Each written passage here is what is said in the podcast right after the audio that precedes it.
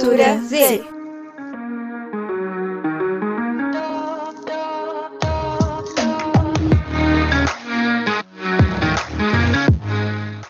Olá pessoal, sejam bem-vindos ao quarto episódio do nosso podcast Cultura Z. A nossa convidada nasceu em Porto Alegre, mas hoje vive no Fundão. É formada em Design Multimédia na UBI, mas foi na saboria artesanal e cosmética 100% natural que encontrou a sua paixão. Trocou as fragrâncias artificiais pelos óleos essenciais e assim criou a Musa, que já captou a atenção de investidores quando participou no programa Shark Tank. Hoje tem uma marca de sucesso que vende vários produtos, desde shampoo sólido a bálsamos labiais. Seja bem-vinda, Catarina Nobre. Obrigado. Estava tudo bem na tua descrição? Tudo bem. Estava ótimo. Nós Eu forçámos. não diria melhor. Ainda bem.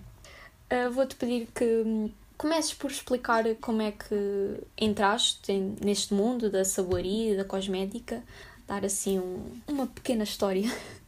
Ok. Então, olha, eu acho que começou ah, de uma maneira muito normal, ah, ou não. Eu estava a passar com uma amiga na rua e estava a acontecer um, um workshop de sabonetes de glicerina, daqueles que nós derretemos a base, juntamos a cor, o cheiro e já está. E ela convenceu-me a entrarmos, assim do nada, completamente, e a fazermos o workshop. Daí eu fui para casa procurar como é que podia fazer as coisas de outra maneira, eh, de uma maneira mais natural, que tivesse mais a ver comigo. E basicamente foi isso. Acabei por ir para casa, acabei por começar a pesquisar e hum, testar. Fiz muitos testes. Muitos testes, fiquei, eu costumo dizer que fiquei obcecada, eu testava imenso e toda a casa e todo o quarto era basicamente testes. E quanto tempo você precisou para aperfeiçoar esses produtos antes de criar a marca Musa? Ui, os que estão hoje, muito, muitos anos.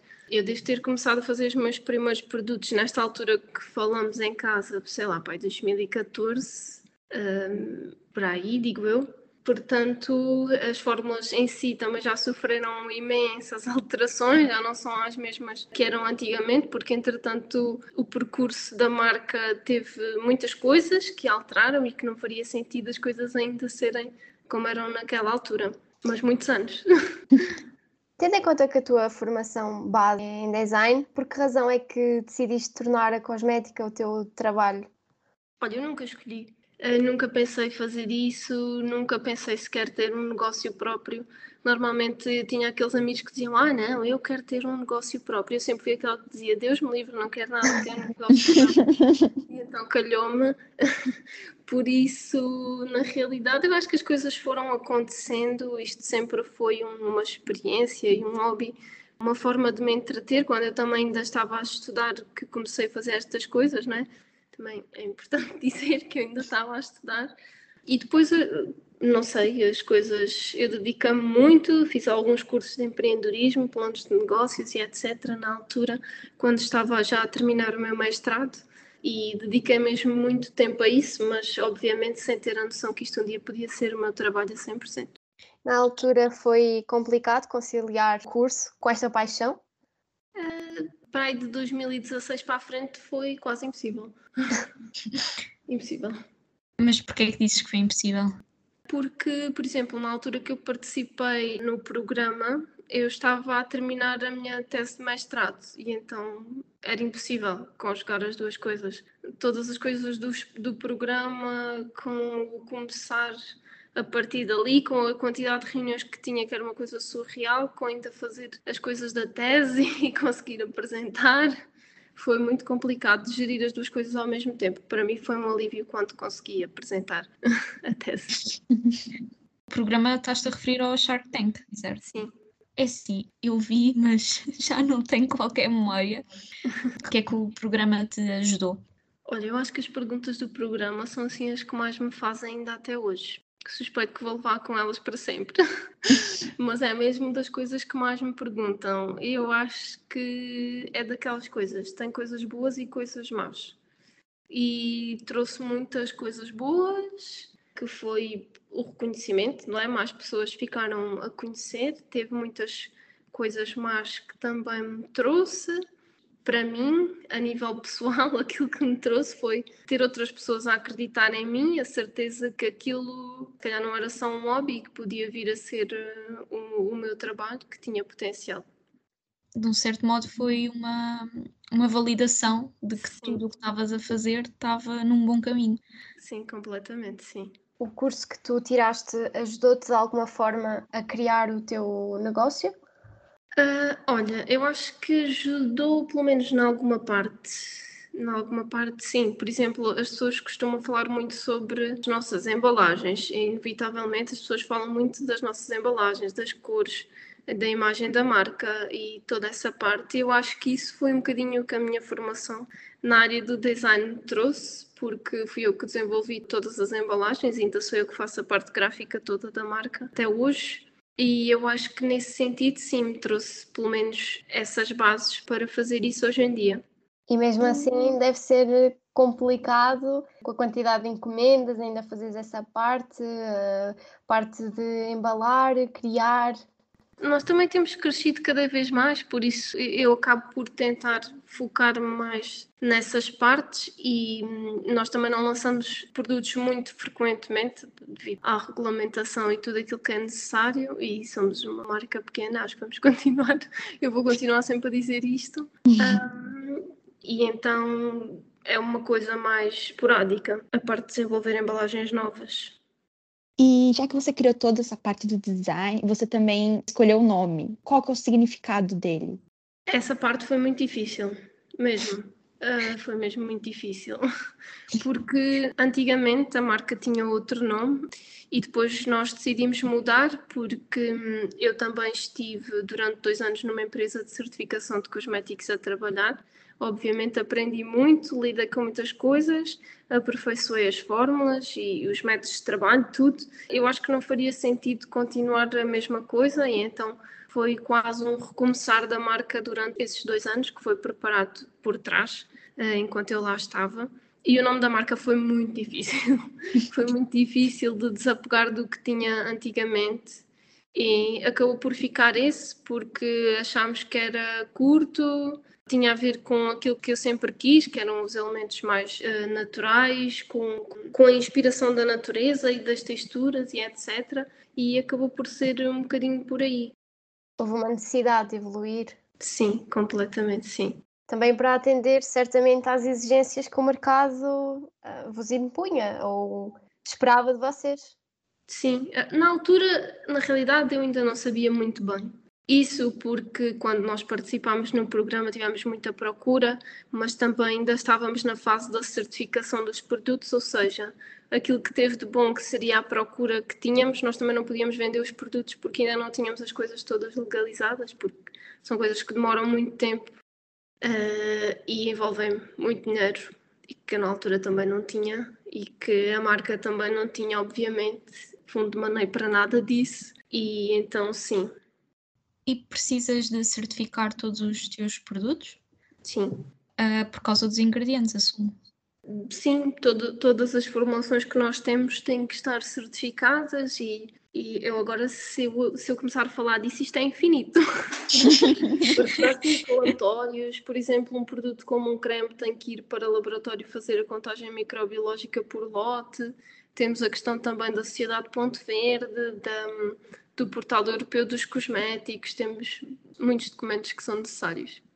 Não fazia ideia. É todo trabalho por trás que nós não temos qualquer noção.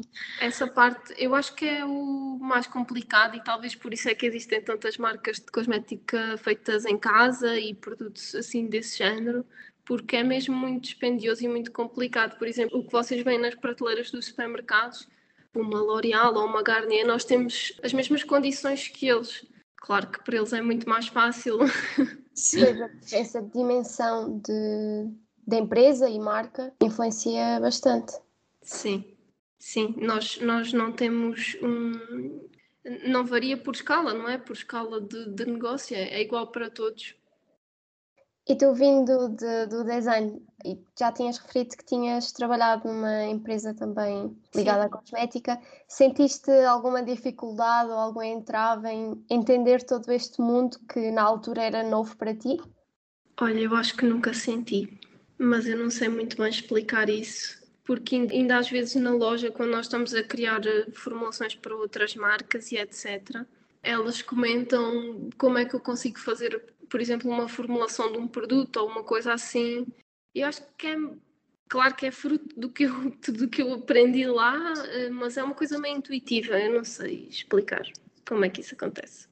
calhar sempre teve em ti seguires este caminho, só que na altura não tinhas descoberto esse gosto ou essa hum, aptidão que tu tens para esta área.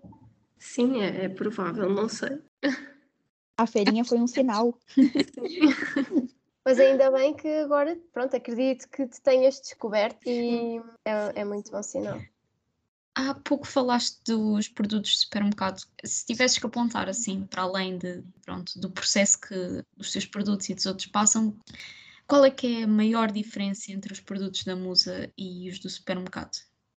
Olha, eu continuo a achar, e nós também falamos nisto frequentemente, o processo artesanal faz diferença.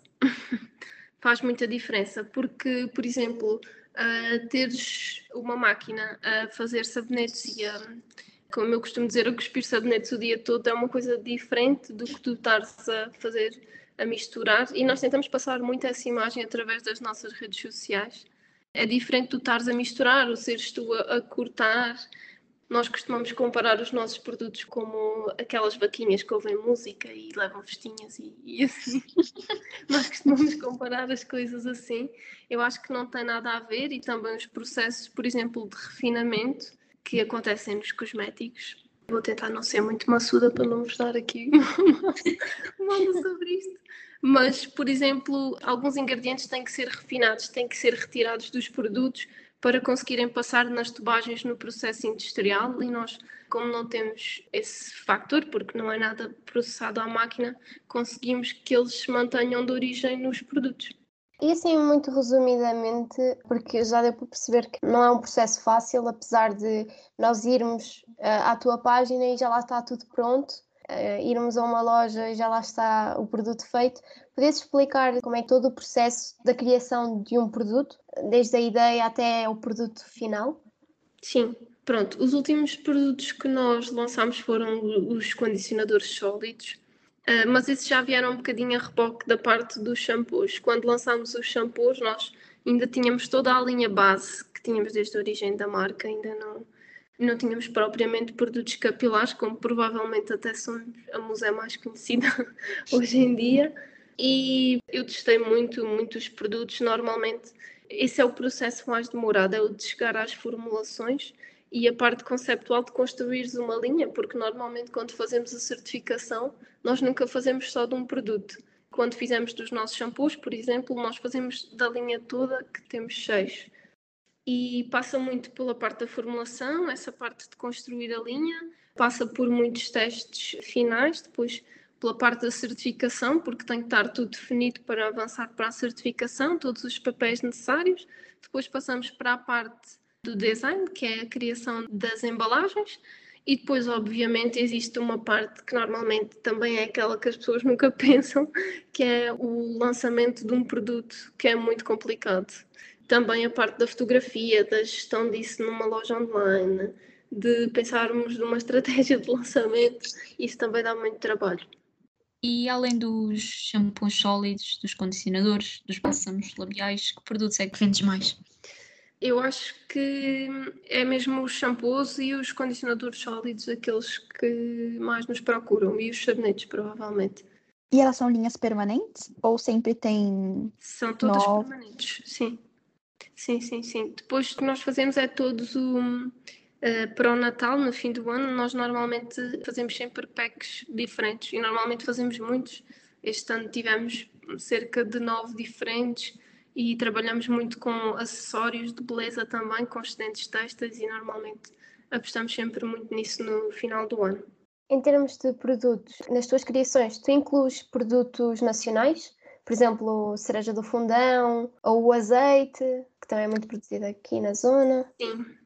Sim, nós incluímos o máximo que conseguimos. Por exemplo, os nossos bálsamos labiais também têm cera da abelha e mel e nós também conseguimos utilizar de cá, o azeite também conseguimos ir buscar diretamente ao lagar e etc, etc.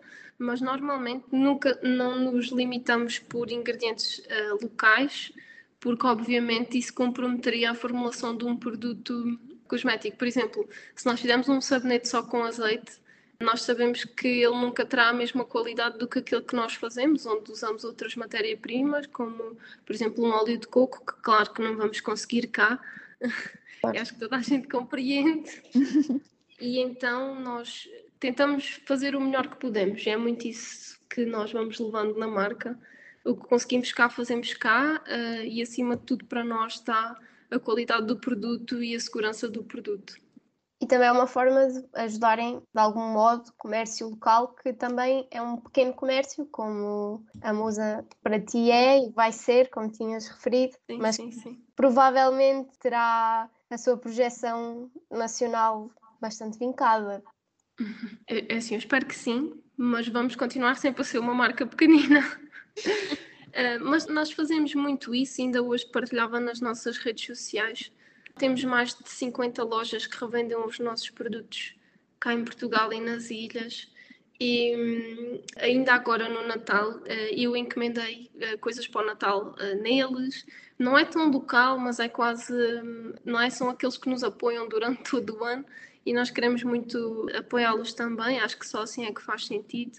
Mesmo não sendo propriamente aqui na zona, mas eu acho que a Musa também não é uma marca propriamente aqui o nosso público não é propriamente este, aqui só local, então mesmo os produtos de limpeza, como nós ainda hoje partilhávamos, nós compramos a outras lojas que revendem os nossos produtos e assim eu acho que nós trabalhamos muito a parte da economia circular e, e da entreajuda com os nossos parceiros também.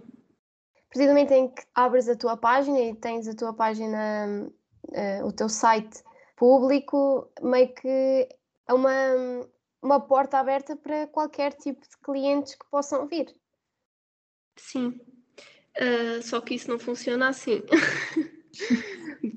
não chega a abrir a porta e não chega a esperar que os, que os clientes entrem, não é? Temos que ter sempre definido para quem é que estamos a falar, porque é uma coisa que nos acontece frequentemente. Nós sabemos quem é que é o nosso público e onde é que nós queremos chegar, e tudo o que se desviar disso tentamos evitar. Por isso eu acho que não chega só a abrir a porta e esperar que as pessoas entrem. E eu acho que é muito, é muito o percurso da marca por esta altura. Nós experimentamos muita coisa, nós testamos muito, nós quase que nem pensamos, será que isto vai resultar? Vamos fazer? Nós fazemos. nós fazemos sempre. Quando falas um, ter o teu público controlado, é em que sentido? Olha, eu acho que em vários sentidos. Eu acho que só faz sentido para nós certas coisas, por exemplo, isto que te estou a falar da economia circular, do facto de nós utilizarmos os excedentes textos, do facto de nós utilizarmos muito uh, os materiais reciclados. E, por exemplo, quando nós mostramos o produto a alguém, nós conseguimos perceber se a pessoa capta a essência daquilo que nós estamos a fazer ou não. E eu acho que nós realmente estamos a trabalhar para criar um, alternativas a quem as procura. Exato. No início da marca, eu acho que nós definíamos muito o nosso público-alvo como qualquer pessoa. Por exemplo, tu se tiveres preocupações sustentáveis, vais querer comprar um produto destes porque estás a tentar diminuir o plástico ou tentar ser mais. A minha pegada. Sim. Mas, por exemplo, uh, se outra de vocês quiser só um produto giro para comprar, também compraria o nosso. Pronto, no início nós uhum. pensávamos mais ou menos assim, e eu acho que isso já não se adapta muito àquilo que nós fazemos hoje, porque acho que o nosso caminho também se tem mudado muito. Porque hoje sim, eu acho que já conhecemos o mercado e já sabemos porque é que as pessoas nos procuram e adaptamos muito isso. E hoje também se fala muito mais e tem-se muito mais preocupação com a sustentabilidade e com o que é hum, natural. feito à mão e o que é, sim, feito à mão e que é natural do que antigamente. Ou então sim não era tão falado, sim, apesar sim, de haver sim. a preocupação. Sim, não tem nada a ver, completamente. Completamente não tem nada a ver. Aliás, nós quando criámos os nossos primeiros produtos, nem todos eles eram veganos, nós ainda utilizámos ingredientes de origem animal. Aliás, ainda os temos até hoje, porque as pessoas não nos deixam deixar de produzir aqueles produtos. E, e, e, a embalagem era claramente em plástico. Nós nem pensávamos duas vezes se aquilo ia ser plástico ou se ia ser outra coisa, mas também, não é? Sei é. lá, há uns anos atrás. E hoje as pessoas têm tido uma adesão bastante, bastante grande a este tipo de, de produtos. Uhum, sim. Eu acho que até as duas coisas. As pessoas procuram mais e também há mais pessoas a fazê-los. Acho que a Musa veio combater, de um certo modo, uma falha que havia no mercado, nesse sentido de ser vegan, natural, sustentável, artesanal. Olha, não sei. Uh, não sei se é propriamente uma falha no mercado. Sinceramente, não sei. Eu acho que aquilo que nós tentamos muito fazer agora que formulamos produtos novos e porque já estamos a pensar neste ano e já estamos a trabalhar nisso, uh, nós tentamos que hum, qualquer pessoa consiga utilizar os nossos produtos. Né? O exemplo do shampoo, uh, se vocês usarem um shampoo comercial, nós queremos que o nosso tenha a mesma sensação para vocês conseguirem usá-lo. Então, nós tentamos muito afastar-nos de, de mesinhas e coisas que não façam tanto sentido. Tentamos mesmo apostar nessa parte, na qualidade do produto e também não lançamos tantos produtos por isso, porque nós tentamos mesmo ao máximo que eles sejam bons. Nós não vamos lançar nada que não saibamos que tem que ser mesmo bom. De qualidade. Sim, então pelo menos isso eu acho que nós conseguimos ter, porque, as, por exemplo, as primeiras marcas a lançar produtos mais sólidos, e ainda hoje lançam produtos às vezes sólidos, às vezes é quase para tu utilizares um produto sólido, sabes? Às vezes as pessoas já descartam a parte da qualidade e da eficácia. Sim. E eu posso dizer isso porque eu tenho muitos produtos sólidos de outras marcas que nós não temos e pronto, é o meu estilo de vida, eu consumo diretamente e hum, Epá, e vê-se claramente que nem sempre existe uma preocupação com a eficácia do produto e a usabilidade. Só pelo formato e pelo por estar ali. Sim, é, eu acho que sim. E uma pergunta, você acha que na pandemia melhorou a adesão das pessoas à marca, a esses produtos mais naturais, mais sustentáveis? Uh, não sei. eu, eu provavelmente diria, é assim, em relação a nós, à nossa marca, eu acho que sim, não é? Pelo menos nós conseguimos estar mais próximos dos clientes, mas isso porque também temos a loja online e estamos muito próximos nas redes sociais com as pessoas que nos seguem. Mas eu também acho que foi provavelmente ali no início uh, da pandemia em si que as pessoas ficaram muito motivadas a comprar online e apoiar as marcas portuguesas e, e etc. Provavelmente acho que atualmente já não vimos tanto isso, ou pelo menos as pessoas já não têm tanto essa preocupação. Mas eu acho que sim, foi quase um caso extremo, não é? Algumas marcas ajudou muito, outras marcas foi menos. Sim. Isto é uma curiosidade. Quando uh, vocês na Musa fazem algum produto, vocês testam o produto, por exemplo, uh, um shampoo. Vocês criaram agora um shampoo com uma componente diferente vocês vão para casa, olha, vamos experimentar para ver se realmente toda a gente.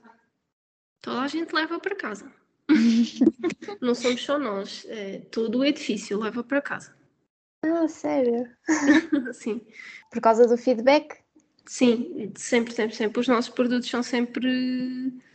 nascem sempre daí, do feedback que as pessoas têm. Por exemplo, eu lembro-me quando lançámos os primeiros shampoos sólidos, eu tentei dar a experimentar à minha mãe e ao meu pai, porque eu sabia que eles iam ser céticos, né? os pais não valem essas coisas. Nisto eles vão dizer, ah filha, que lindo, tão lindo que tu fizeste. Não, não acontece. Não acontece. Eles dizem assim, que raio de invenção que tu foste fazer. Acho que é um pai a ser pai. e então eu, eu tentei e eles não, não ficaram muito entusiasmados, mas hoje em dia utilizam, portanto eu acho que nós tentamos sempre assim dar a experimentar. Por exemplo, as coisas de homem que testámos, acho que foi quando lançámos o óleo da barba, nós corremos o edifício todo e todos os homens que tinham barba, nós demos. E depois fomos cobrar o feedback. Também é, é a melhor forma de vocês perceberem se funciona ou não. É a única, sim. Não é pelo custo do produto, não é por se ele ficou bonito ou feio, é sempre São por, as pessoas. Acho que isto vai ser um, uma pergunta um pouco ingrata para ti, mas qual é o teu oh, produto favorito? ah, isso é escolher um. Ah, eu sei, eu tenho um produto favorito. É a máscara. A máscara capilar sólida é o meu favorito.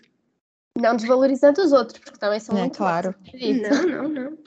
Não, mas também é uma mensagem que nós passamos muito, que é nós atrás, nós que fazemos os produtos e a equipa que está por trás, nós somos pessoas, portanto, também temos preferências, os nossos gostos e opiniões, portanto, a minha favorita é, é a máscara. Ah, já agora, só aqui para complementar, quando tu te inspiras em algum produto, ah, ou melhor, onde é que vais buscar a inspiração? Filmes, livros, vida ao redor? Opá, sim, ah, não sei, eu gosto de passear e gosto muito de ouvir música e vejo muitos filmes, vejo muitas séries, vejo muitas coisas, gosto de falar com pessoas. E mesmo de conversas com, com os nossos clientes, muitas vezes surgem daí produtos, produtos em si, talvez não, mas por exemplo, a variante de um produto surge daí, nós temos alguns packs que também surgem dessas conversas, sei lá, porque alguém se lembra de nos enviar uma mensagem e diz, ah, era mesmo giro uh, vocês terem um pack com miniaturas para podermos experimentar, pronto, e nós fizemos, e, e eu acho que é, surge muito, muito daí. E já agora, quantas pessoas é que trabalham contigo? Olha, atualmente somos três em loja, no nosso espaço de produção, no nosso espaço. E depois, pronto, temos, temos mais uma pessoa em regime de freelancer, temos mais, mais uma equipa que trata a parte da publicidade nas redes sociais. E pronto, temos mais alguns assim a, a prestação de serviços mais longe. A tua marca já cresceu imenso. Muito! Desde quando tentavas fazer sabonetes em casa para agora, É. deve ser olhar para trás e uau, é inacreditável todo o meu percurso. É, é. Pelo menos eu penso sempre assim, como assim, nestas alturas de, de retrospectiva, não é? De final de ano, eu olho sempre para trás e penso assim, como assim? Mais um, mais um ano que crescemos. É verdade. E ainda bem. Sim. Tenho uma questão, por exemplo, agora as, pronto, as grandes marcas têm apostado mais em trazer shampoos sólidos, ah, produtos de limpeza para a cara sólidos. Achas que isso traz mais pessoas para experimentar os teus produtos? Porque se essas marcas despertam para essas preocupações sustentáveis, também despertam para a tua marca ou achas que vem um pouco prejudicar a musa? Olha, sinceramente acho que nem um nem outro. Falha redondamente. Opa, desculpem, vocês perguntam essas coisas, eu. Nós aqui queremos é a sinceridade, acima de tudo. É, eu acho que nem um nem outro, sabes? Eu acho que nós já vendíamos produtos sólidos antes das grandes marcas os fazerem e eu acho que simplesmente as grandes marcas o fazem para se encaixar no mercado e, e para encaixar na, na procura que existe. E sinceramente, eu não acho que isso seja assim tão bem sucedido. E na tendência também. É, é um bocadinho para seguir a tendência e aquilo que eu vos falei antes de, de ter uma máquina a cuspir sabonetes o dia todo vale exatamente para isto. Sim, não deixa de ser um produto industrial, não é? Sim, sim, opa, é completamente e inevitavelmente para teres um produto industrial tens que fazer escolhas a nível da composição do produto para ser viável teres aquelas quantidades em todas as prateleiras do supermercado. E tu alguma vez ponderaste em industrializar o processo da criação dos teus produtos? Não. Está bem assente que um dos princípios a manter na musa é, Sim, O é o feito artesanal. à mão. é, sim, completamente, senão vou-me embora. Largo aquilo tudo. Por exemplo, quando o produto acaba, quanto tempo é que demora mais ou menos vocês a reporem? Olha, isso depende de produto para produto. Ah, e isso é uma coisa muito interessante de perguntarem, porque eu acho que as pessoas precisam de saber isso. É? No industrial é, é pronto na hora. Agora imaginem, um sabonete que nós fazemos, nós fazemos um molde gigante, partimos e depois ele tem um processo de cura, que é o que nós chamamos de processo de cura, que é quando ele perde água e as barras ganham consistência para serem usadas, senão quando são muito moles, elas tendem a desfazer-se no banho com a utilização. Este processo demora cerca de 3 a 4 semanas que eles ficam nos tabuleiros. Nossa, muito é tempo. muito tempo. Sim, sim. Os sabonetes só. Depois os, shampoo, os condicionadores é quase entram no molde num dia e saem no mesmo dia. Só a parte de solidificar mesmo, porque eles são como se fosse um bálsamo e, E os shampoos, epá, é cerca de 24, 48 horas no máximo. E nós aqui a pensar que eram umas horitas, está feito. E pronto. E é bastante demorado. Mas deve Não. ser muito legal deixar É a mão in- na massa. O processo é enorme. Nós começamos normalmente o processo do shampoo de manhã. Normalmente sou eu que faço essa parte. Começo sempre a produção e deixamos tudo no sítio e aquilo fica lá a fazer. Depois do almoço, nós juntamos uma segunda fase na produção e depois disso fica mais uns 20, 30 minutos. Depois disso é que nós deitamos no molde, eles ficam no molde até ao dia a seguir. No dia a seguir nós abrimos os moldes e depois ainda temos que aparar um a um, furar um a um. Depois disso ainda pincelamos, pomos a fita e só depois é que vai para a embalagem. Mas isso é um, um processo diário ou é, por exemplo, são, são capazes de estar uma semana sem fazer e depois no resto do mês fazem sempre? É assim, eu sou uma pessoa muito positiva e eu respondia-te que sim, mas isso nunca acontece. Está, está sempre a faltar, estamos sempre a fazer. Tem de ser. Não podemos parar porque é Não, preciso- nós nunca paramos, não. Nós fazemos sempre planos em loja, assim, ah, isto quando tiver mais cão, nós paramos e fazemos coisas assim. Nunca acontece, nunca. nunca acontece. Acontece-te quando estás a idealizar o teu design para o sabonete, acabares, fazes o design todo e depois "Hum, não é nada disto que eu queria. Sempre. Onde é que eu tinha a cabeça? Sempre, eu sou insuportável, sempre. Sempre. Vocês não imaginam o que os produtos já estiveram para serem todos. Nós tivemos, aliás, eu, eu entretanto agora até troquei de telemóvel, já agora, não que interesse para nada, mas enfim. E então estive a rever algumas fotos que tinha no telemóvel e às vezes olhei e pensei assim, meu Deus, o que este produto teve para ser? Só em protótipos e coisas que, ai Jesus, tanta coisa. Nós vamos partilhar isso nas redes sociais no dia destes, mas sim. Normalmente é um processo, eu faço, faço, às vezes chego e digo assim, não é nada disto, vamos começar de novo. Como é que decides o- os aromas a usar? É difícil. É difícil porque eu acho que as pessoas estão sempre muito formatadas para coisas mais sintéticas. E nós não conseguimos fazer, por exemplo, um aroma à manga através de óleos essenciais, não é? Isso não é possível. E então é muito difícil fazermos combinações que tenham aqueles cheiros habituais que as pessoas gostam, não é? Como, por exemplo, sei lá, um limão ou uma laranja, as pessoas têm isso mais presente. Agora, se formos para plantas e coisas assim mais diferentes, eu acho que as pessoas ficam um bocadinho reticentes. Mas normalmente nós fazemos mesmo testes. São o que nós chamamos de blends de óleos essenciais e nós ah, eu faço várias misturas, várias tacinhas pequeninas numa bancada e com conta-gotas testo várias misturas, aponto o que está em cada uma e depois vou decidindo assim. E estavas a falar que as pessoas estavam ah, formatadas e habituadas a cheiros ah, mais sintéticos. Achas que, na tua perspectiva, as pessoas ainda, ainda olham para um produto sustentável ou um estilo de vida mais sustentável como sendo algo caro? Ai, completamente. Eu acho que cada vez menos, mas que, que ainda os há. Como combater isso? Tens alguma dica que possas dar? Eu acho que os nossos produtos têm um. Isto agora parece uma ação um bocadinho comercial, não é? Tens o teu momento. Mas eu acho que os nossos produtos têm um preço simpático. Eu percebo que os comerciais possam ser mais baratos à partida, mas as pessoas têm que voltar mais vezes para os comprar. E claro que o efeito não é o mesmo. A partir do momento que tu usas, por exemplo, um shampoo sólido, se já usares já há tanto tempo como eu, é impossível usares um comercial. Voltar para trás. É impossível. Impossível. Meto as minhas mãos no fogo. Então usas sempre os teus produtos. Ah, claro, mas isso, isso é óbvio. Por acaso, eu tive uma história engraçada aqui. Ahm, que tivemos cá uma fotógrafa que veio fazer umas fotos e uns vídeos e ela ficou cá em casa dois dias. E nós estávamos a fazer uns vídeos no banho ah, com os produtos. E ela virou-se para mim e disse: Ah, que giro, tu só tens mesmo produtos destes em casa. E eu fiquei a olhar para ela como quem disse: Claro, Seu havia de ser só para ver. também é bom sinal, porque acredito que tu só produzas o que para ti faz sentido. Sim. Funciona para ti e vai funcionar para as pessoas. É assim, é impossível um produto funcionar para toda a gente, mas só sai aquilo que eu achar que é mesmo bom. Exato, não, não é um criar só por criar, é um criar, Sim. mas eu tinha certeza que é isto que eu queria e era isto que eu idealizava e é isto que pode funcionar para a maioria. Sim, sim.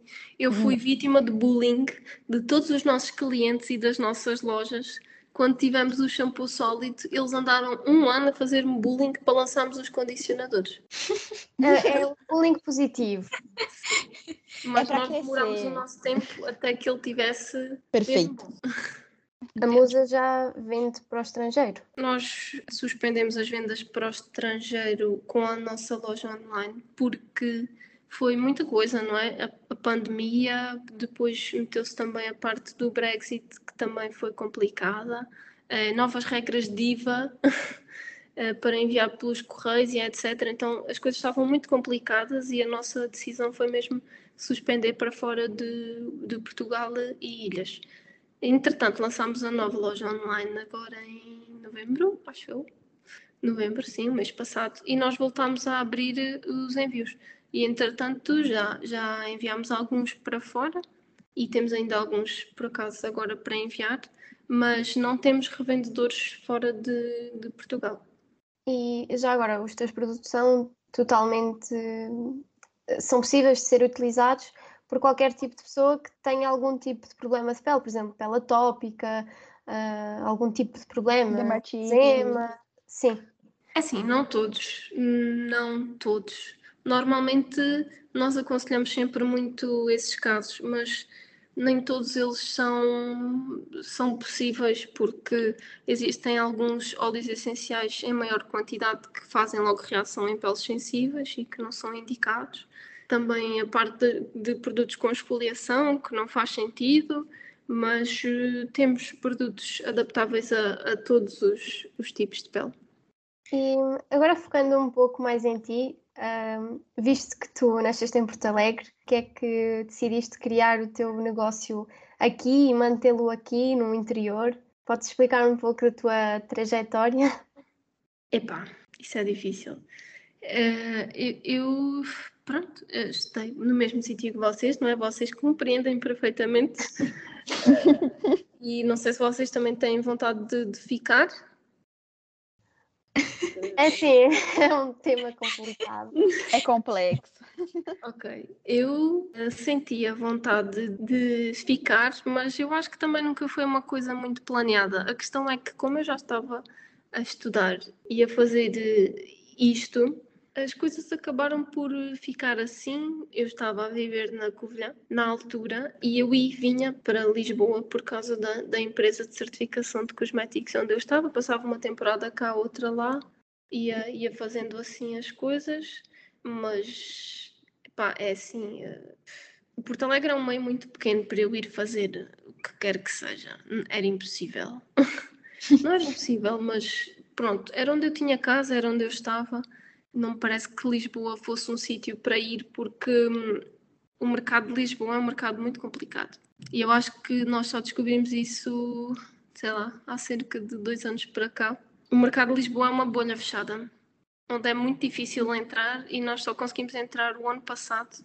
É muito difícil entrar no mercado de Lisboa, então não fazia sentido nenhum ir diretamente para lá. Claro que o desafio é muito maior de estar no interior e conseguir entrar nesses mercados, mas muito maior. Eu acho que as pessoas não fazem ideia de quão difícil é, porque é um mercado fechado com outras marcas, com outros produtos ah, que estão mais perto, que fazem tudo, e para nós foi. Eu, eu sinceramente eu achei que não íamos conseguir. Nunca ponderaste mudar o teu negócio para outro sítio? Já. Recentemente. Acho que faz parte, não é? Quando uma marca começa a crescer, começa, começa pronto, o sonho de querer expandir para outros sítios. Sim. E se calhar com isso mudar, não é? Sim, sim, sim. Nós temos vários temas em cima da mesa, como eh, queremos mudar de espaço. Eh, e aqui no fundão está um bocadinho complicado encontrarmos um espaço para mudar. E temos muitos amigos, parceiros e pessoas conhecidas que gostamos muito eh, e que estão muito ligadas à nossa marca, tanto em Lisboa como no Porto. E muitos eventos onde vamos e pronto. Dava no jeito de estar mais perto, mas eu acho que isso não vai acontecer para já. E o que é que achas que falta no interior para sediar mais empresas como a tua? Falta valorização, completamente valorização. Eu, eu, na altura, eu vivia na Covilhã e eu tentei que me fossem abertas portas na Covilhã para ficar, para conseguir ter um espaço, para fazer um negócio, porque voltamos à parte das certificações, não é? Tu tens de ter um espaço, tens de ter um licenciamento industrial, o espaço tem que ter umas zonas específicas, pronto, é um mundo de legalização infinito. Um, e eu precisava de um espaço, só que ao participar num programa de televisão, enquanto tu ainda tens aquele hype do programa de televisão, isso dá muito jeito às entidades e depois disso já não dá tanto jeito. não sei se vocês percebem aquilo que eu quero dizer. Um, e então eu acho que hum, quase que o fundão não foi uma escolha, não é? O fundão foi quem abriu a porta na altura à musa, a mim, que ainda estava sozinha nisto para, para fazer a marca. Foi ele que escolheu vocês. Epá, sim, mas isto para dizer que eu acho que é mesmo a abertura sabes? De perceber que estes pequenos negócios podem crescer. E fazer a diferença. E, sim, e fazer eh, coisas uh, maiores, por exemplo, aqui no Fundão, não é? que é onde eu estou mais presente e onde sei falar melhor, eu sei que eles se preocupam muito com tecnologia, não é? E às vezes eu acho que falta ver além disso o que há. Mas achas que está a haver um, um crescente desenvolvimento ao nível da cosmética aqui no interior? Não. Uh, olha, há muitas pessoas que vêm falar comigo aqui no fundão que me perguntam: Ah, existem aqui marcas de roupa sustentáveis? Eu, uh, não, não conheço, não sei. Portanto, eu acho que não há assim muito. Mesmo na parte da sustentabilidade, eu acho que eles não, aqui não estão tão dentro do assunto, provavelmente. E não me venham dizer que é por falta de alternativas, porque não é. Também é uma população muito, muito não, mas mais envelhecida. Sim. Apesar dos jovens tentarem mudar e tentarem deixar a sua marca positiva. Sim. Quando começaste a tua marca eras uma jovem e agora tens uma grande marca aqui positiva. Sim, mas ainda sou uma jovem. Ainda é uma jovem. ainda é jovem. E vais continuar sempre a ser, porque que conta é o nosso interior. E eu, pela conversa que estamos a ter, percebo que é uma alma jovem que está do outro lado. Ah, pá, não, e ela tem um amor muito grande pela Ai, marca. E, e soa muito espiritual agora. Ah, é verdade. está do outro lado. Agora, quais é que são os planos futuros para a musa? Os que eu posso contar, não é? Pois. É assim. Se quiseres contar agora... planos secretos, também podes. Não posso, não posso, não posso mesmo. Dentro daquilo que temos falado, nós queremos muito um espaço novo. Um, queremos muito um espaço novo para poder um, estar mais abertos a receber pessoas aqui, dentro do, do, sentido da conversa que temos vindo a falar. Queremos muito receber pessoas aqui, que as pessoas vejam alternativas, que as pessoas as possam comprar, que as pessoas possam vir ter connosco e por isso precisamos de um espaço maior que dê para um, receber uh, pessoas. Também a nossa produção tem aumentado bastante, precisamos de, de, mais espaço, tanto para produzir como para armazenar. Ainda este ano nós queremos lançar produtos novos. Vamos também lançar alguns conceitos novos dentro da nossa marca. Em janeiro vamos abrir uma secção nova também na nossa loja online. Temos muitos planos a, a curto prazo e para já acho que acho que é isso. E já é bastante bom, e já é bastante, já. bastante coisa. Muitas novidades. Só aguardando. e a gente tem uma pergunta final para você. Se tivesse que descrever a arte e a cultura, como é que você descreveria? Uh, importantes e essenciais. Foi uma descrição. Foi concisa, direta. Eu podia dizer desvalorizadas, não é? Mas uh, não vamos entrar por aí. Temos de ter noção que também existem problemas na arte e na cultura, mas. Que elas são essenciais, são. Vamos focar no positivo. sim. Sim, sim, sim. Completamente. Eu não consigo viver sem, portanto. Pronto, acho que terminamos. Queremos agradecer-te imenso pela disponibilidade e por teres aceito o nosso convite eu é que agradeço, obrigada. Espero que tenhas gostado deste bocadinho. Obrigado e obrigada por se lembrarem de nós. E obrigada também por uh, falar e darem-nos a conhecer, a nós e a quem ouvir, um pouco mais da Musa, que é uma marca incrível. Podem comprar. Comprem agora. Brincadeira assim, né? Muito obrigada e o maior sucesso e que em 2022 aconteça tudo de bom e que concretizem tudo o que têm em mente para a vossa marca. Obrigada. Vamos fazer por isso.